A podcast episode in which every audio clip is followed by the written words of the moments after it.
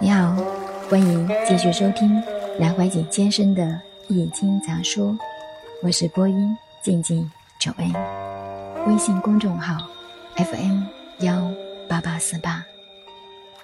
节气十二于律吕，什么叫黄钟？就是律吕。十二律吕是中国人的发明。我们研究音乐，常提到时、土、管、弦。其实这都是后来的，最早是管，吹奏的；弦就是丝，弹琴就是丝弦。所谓丝竹管弦。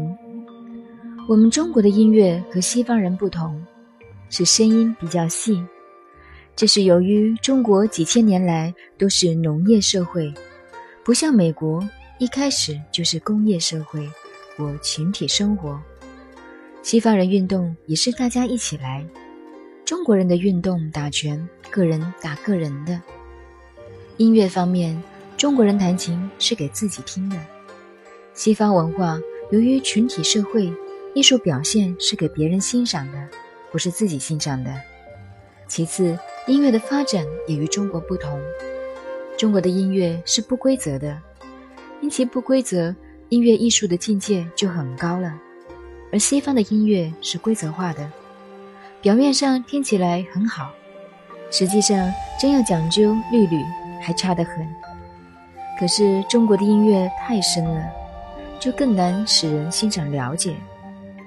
曾经有一个笑话，有一个人弹了一辈子箜篌，有一次开演奏会，听众满堂，可是他只弹了一半，听众就走光了。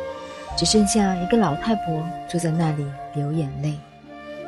这位箜篌家大为高兴，发现在这个世界上到底还有一位知音。询问之下，原来这位老太婆是一位寡妇，听了多多当当的箜篌声，回想起弹棉花的亡夫，所以不禁流下眼泪来。从这个笑话可知，中国音乐不容易欣赏。律吕的道理不容易了解。律吕的发明是在中国西北、陕西、河南边界，有一种铝管，形状据说像竹子，又不是竹子，长短粗细有一定的标准，共有十二种，埋在地下，传说是埋在天山的阴谷。由于这十二种管子长短不一，深入地下的长短也不同。而上端则是齐平的，管中充满了炉灰，管口用竹衣，即竹子内的薄膜，轻轻贴上。到了冬至一阳生的时候，最长管子中的灰首先受到地下阳气上升的影响，便喷出管外，同时发出嗡的声音，这就是黄钟之音。然后每一个月有一根管子的灰喷出来。也发出不同的声音，这样有黄钟、大吕、太簇、夹钟、姑喜、中吕，属于六阳。下面坠宾、鸣钟、夷则、南宫、无赦、应钟，是属于六阴。阴阳不同，就又讲到中国的音韵学了，如作诗。中国有一本诗韵，分一东、二东、三江、四支等等。如其中东与东同是平声，但仔细去研究，它的发音有阴平、阳平之分。东是阳平，东是阴平，因此后来到了邵康节研究易经，就知道。任何一种声音的振动都有八万六千多个幅度，在某一个幅度，声音可以杀人；在某一个幅度，声音可以救人。这种理论在近世西方才证明到，可是我们祖先早就知道了，能说我们不科学吗？可惜我们子孙不争气，没有在这些科学上求发展。也可以说，我们这些子孙很争气，因为懂了这些道理以后，觉得没什么稀奇，不拿到物质方面来运用。现在话说回来，黄钟是在十一月，也就是子月，到了一阳出生的时候，卦是复卦；到了十二月，阳能又逐渐上升的一些，初爻与第二爻都是阳爻，有两个阳了。因为内卦变了，变成兑卦。对为泽，于是重卦成了地泽临卦了。在节气上，小寒是节，大寒是气，到了正月是寅月，是地天泰卦。所谓三阳开泰，就是说已经有三个阳了。缕缕是太簇之音，节是立春，气是雨水。二月是卯月，卦象内卦是乾卦，外卦是震卦，震为雷，雷天大壮。二月是大壮卦，大陆上放风筝可以飞起来了。二月的惊蛰节非常重要，在立冬以后，蛇虫青蛙就看不见了，口里含一团泥巴，钻到地底下，不食不动，半死状态。现代科学叫做冬眠，我们古代称作蛰或蛰伏。要到二月间，雷天大壮的时候，第一声春雷一鸣，这些蛰伏的蛇虫青蛙吐出口中的泥巴出动了，称作惊蛰。过去农夫惊蛰以后下田耕作，一不小心触到毒蛇含过的泥巴，会中毒肿痛。在大陆未过惊蛰。农作物种子下地不会发芽成长，一定要惊蛰第一声雷以后才开始抽芽的。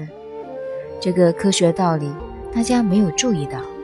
几年前有一位美国农化方面的教授来台大农学院讲学，他也研究易经，所以有人介绍来看我。谈起他们美国人现在也知道研究雷和生物的关系了。据他们的研究。一声雷的结果，可以在地面产生八十万吨的自然肥料。我告诉他，我们中国人老早就知道雷的作用，而且《易经》上告诉我们，雷有八种之多：水雷真、泽雷锤、风雷翼、天雷无妄、火雷适合、山雷宜、地雷复、震为雷等等。而地雷复的雷肥料最多，《易经》的学问太多了，如中医也是由《易经》来的。人的身体变化也和宇宙法则一样，若没有研究好《易经》，把脉不会把出结果来。中医的望、闻、问、切，先从眼睛看病人是什么颜色，一看神气，对他的病就知道了一半。再听他的呼吸。听他说话的声音，就知道了一些症状。第三问，同西医一样，了解病人的年龄、籍贯、职业。如一个运动家和一个坐办公室的公务员，病状绝不同。他们患同一种病，但用同一种药方，有一个人会减少效果，或者没有效果。所以要问得很清楚。一个医学上的故事。唐代有一个人头痛，求神医孙思邈诊治。通过按脉，这个人并没有病。到病人的居所一看，一条壁缝正对着他睡觉的头部，这就是头痛的地方。把床位移动就不痛了。所以平常坐的位置也要注意，一线风容易使人受病。处身在大风中反而没有问题。因为有了抵抗的准备，有一个朋友半身不遂，中医没有办法，我劝他到西医那里检查牙齿。他最初认为不可思议，后来检查发现有一颗牙齿坏了，拔出这颗牙齿，半身不遂好了。过去牙科医生最难，要学七年才能毕业。医师会诊，牙医是做首席的，有如此重要。可见为师之难。我有一次在国防医学院讲演，我说没有医生能医好病的，医生如能医好病，人就不会死了。但医生照行医，人还是照死。中国有句俗话：“药医不死病，佛度有缘人。”有一种病，中西医都医不好，这什么病？死病。我又说，现在学医的人动机很坏，都是为了赚大钱，这个很糟糕。以赚钱为目的的学医，就不去学医理，只是学点技术。所以医越来越退步，学医当学医理，在德国就有医理学家，可见人家对病的重视。我说这些闲话是说明《易经》中的学问，没有哪一样的原则不包括进去。三月的卦，到了春天了，节气是清明、谷雨，大陆的气候最舒服是清明，真是天朗气爽。和风徐来，另一个是相对的秋分。孔子所以写春秋，因为春分和秋分都是均衡的，气候不冷不热。这时以易经的地球物理来说，是怪卦，外卦是兑卦，兑为泽；内卦是乾卦，乾为天，泽天怪。这个卦象表现出地球物理的气象。与我们人类生活息息相关的阳能快到全部上升完了，到了四月是乾卦了，这是阳能到了极点。实际上，每年最难受、最闷热的是四月，跟着来的是五月。这个卦的六爻阳气开始减少了。每年十二个月如此，每天的十二个时辰也是一样。这在熬夜的人就会知道，我自己也有这样的体验。到了深夜十二点子时正的时候，不管自己睡得着睡不着，闭起眼睛休息一下，十分钟、二十分钟就行了。过了这个阶段，可以再熬下去。真的要睡觉的时候是早上四五点的时候，这个时候不要去睡。如果睡下去，整天都会头脑晕晕。过了乙卯这两个时辰再去睡，才能睡得舒坦。人的身体内部生理变化和《易经》所说的宇宙法则完全一样。懂得这个道理，则养生之道操之在我。四月阳能的放射到了极点，到了五月，于是有一个节气夏至来了。所谓冬至一阳生，夏至一阴生，开始回收了。以现代的地球物理来说。地球又开始吸收太阳的放射能进来了，就像人类的呼吸一样，要吸气了。中国老祖宗说过，地球、太阳、月亮都是物也，一个东西。这个东西，人类把它害了。我们中国在汉代就发现了煤矿，可是不准挖。易经的道理，地球是挖不得的。现在自然科学进步。挖煤、挖油、挖各种矿，到处挖，好像一个苹果被小孩偷偷用小勺挖来吃了。天天挖下去，表面上看来是完整的，实际上只存了一个核壳，里面空了，开始烂了。于是虫就越生越多，和地球上的人类一样，越来越多。所以无论用什么方法节制人口，也没有办法。这是中国道家的看法。中国人素来认为地球是一个活动的生命，也这样来赞美它。美国人近十二年打洞到地心下去勘探，中国人几千年前就知道地下是通的。道家的《五岳真行》这本书，大家过去都看不懂，看起来古古怪怪，东一个洞，西一个洞，都是洞连起来。都是地下洞。道家说，陕西的黄陵后面有一个封了的洞，据说这个洞可以通到南京。许多洞都是通的，而地球的呼吸在西北，在新疆。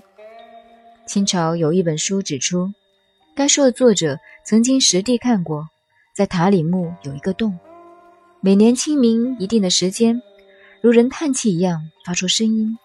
并从洞里吹出风来，无论人兽如果遇上这股风，连影子都找不到了，被化掉了。